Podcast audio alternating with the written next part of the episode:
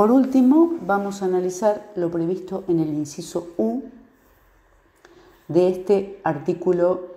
26. Eh, ¿Qué sucede con el inciso U del artículo?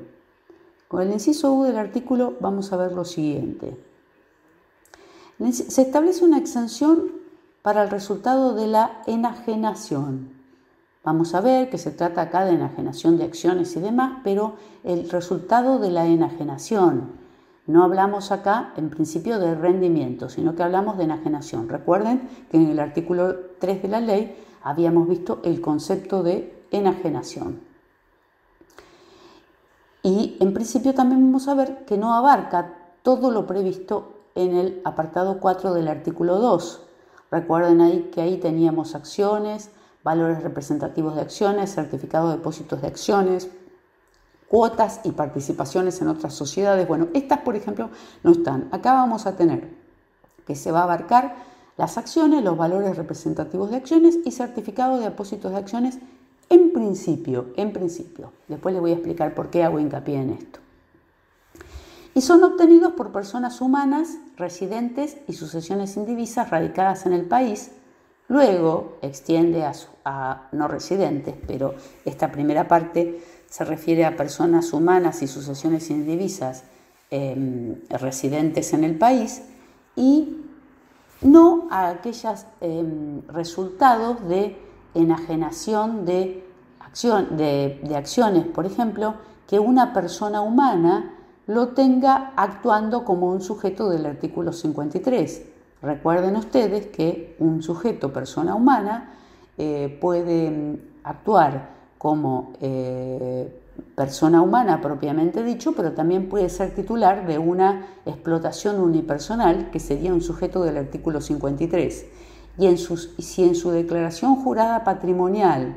tiene como formando parte del patrimonio de esa explotación unipersonal acciones, por ejemplo, cuando las enajena y obtiene un resultado por esa enajenación, ese resultado no estaría alcanzado en la exención de este inciso, porque, repito, se trata de resultados obtenidos por personas humanas y sucesiones indivisas actuando como tal y no cuando actúen en el carácter de sujetos empresa del artículo 53. Luego lo extiende a operaciones de rescate de cuotas partes de fondos comunes de inversión abiertos siempre que cumplan ciertas condiciones. Que el fondo se integre con un porcentaje mínimo de acciones, vale decir que su subyacente principal sea en acciones, vale decir que este fondo tenga sus inversiones en acciones, principalmente en un porcentaje que después vamos a ver lo tiene eh, previsto el decreto reglamentario, y que se cumpla a su vez las, eh, a su vez que se cumpla algunas de las siguientes condiciones.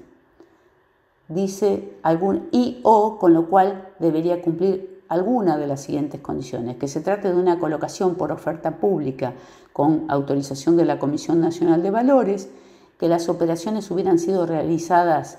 o, ¿verdad? Y o que las operaciones hubieran sido realizadas en mercados autorizados por la Comisión Nacional de Valores y o que sean efectuados a través de una oferta pública de adquisición y o autorizado por la Comisión Nacional de Valores. Esto se refiere a aquellas empresas que van a cotizar en bolsa, pero que hacen la primera oferta pública, entonces tiene que tener estas características. Entonces dijimos que en principio se trataba de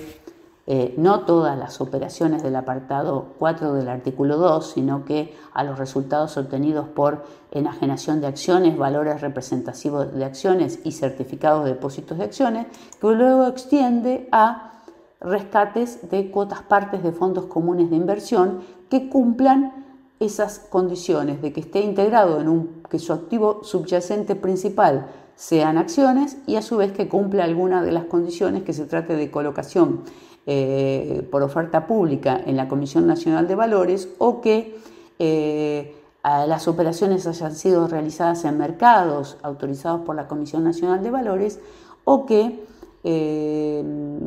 las operaciones sean efectuadas a través de oferta pública y o canjes autorizados por la Comisión Nacional de Valores para, en realidad, para la, primera el primer lanzamiento cuando va a cotizar en bolsa una sociedad. Luego vamos a ver una nota A y a qué se refiere esta nota que vamos a poner que vamos a comentar al final de este inciso, que es un agregado que le hace la ley 27.541 a este inciso U del artículo 26.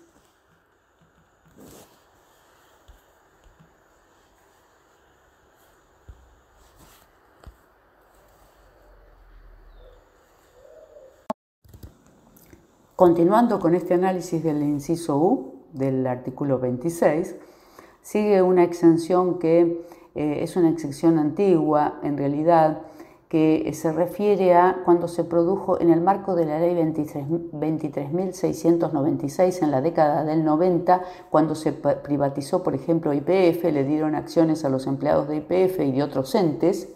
y entonces esas acciones que se dieron cuando se vendan, sin importar si es o no una persona humana, cuando se vendan esas acciones el resultado de esa enajenación va a estar exento. Eso es lo que se refiere ese párrafo. Y ahora, en el, en el mismo inciso U, párrafo siguiente, va a incorporar a los beneficiarios del exterior. La exención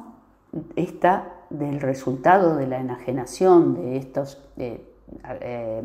acciones, títulos y demás que hemos visto, también se agrega ahora para los beneficiarios del, exterior. Son las enajenaciones de lo mismo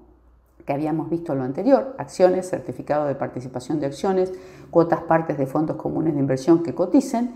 y los sujetos serían los beneficiarios del exterior. No distingue acá personas humanas Quiere decir que podrían ser también resultados obtenidos por sociedades, fideicomisos, personas humanas, sucesiones indivisas, vale decir todos. Pero luego, lo que sí le agrega es una condición espacial. Este beneficiario del exterior no debe estar eh, radicado en jurisdicciones no cooperantes o de nula o baja tributación. O sea que si el beneficiario de esta exención, en principio, es un no residente, pero que está domiciliado o radicado en un paraíso fiscal, la exención se pierde.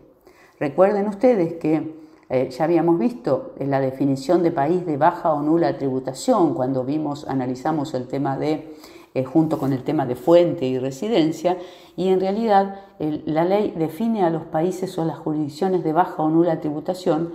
eh, por la tasa que graba la renta empresaria. Vale decir que si un país eh, graba la, renta, la ganancia de las sociedades o de las empresas con una alícuota menor del 60% de la actual tasa de nuestra ley, vale decir con un 18% o menos, ese país está definido o esa jurisdicción como de baja o nula tributación.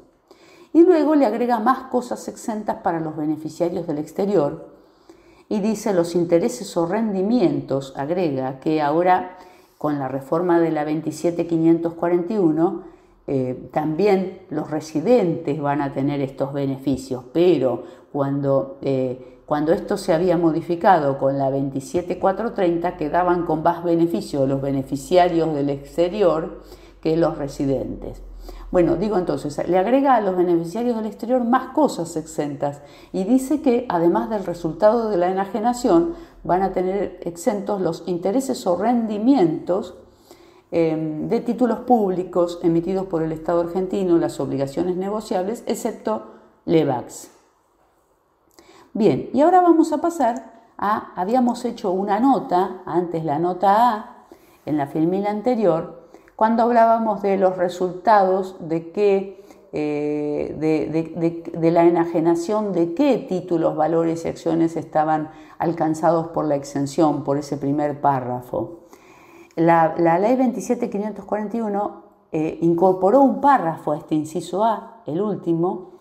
y dice que eh, en realidad procede a eximir el resto de los títulos valores que no estaban alcanzados en el primer párrafo, que se refería solamente a los resultados provenientes de compra, venta, cambio, permuta o disposición de acciones, em, cuotas partes de fondos comunes de inversión. Ahora, en realidad, le agrega otros, el resultado de la enajenación de otro tipo de instrumentos con la condición de que coticen en bolsas de mercados autorizados por la Comisión Nacional de Valores. O sea que ahora la exención alcanza a más títulos e instrumentos, siempre por supuesto que coticen en bolsas o mercados,